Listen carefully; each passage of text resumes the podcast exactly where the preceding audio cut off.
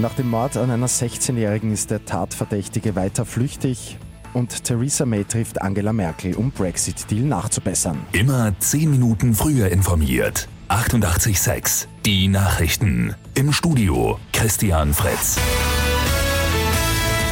Immer noch steht Österreich unter Schock. Nach dem brutalen Mord an einer 16-Jährigen in Steyr in Oberösterreich ist der dringend Tatverdächtige noch immer auf der Flucht.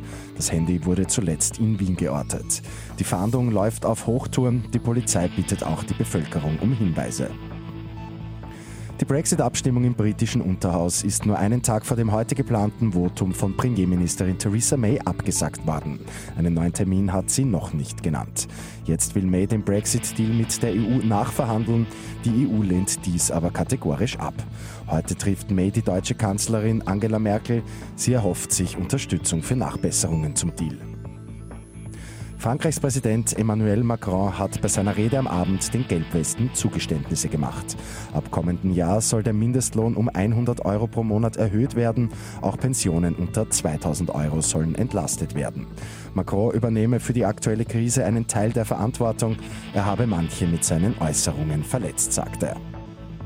Und gestern hat es den Spatenstich für den ersten inklusiven Verkehrsgarten gegeben. Die gute Nachricht zum Schluss. Dieser soll im Frühjahr 2019 in Wien-Liesing entstehen. Dort können dann Kinder gemeinsam mit Menschen mit besonderen Bedürfnissen das richtige Verhalten im Straßenverkehr lernen.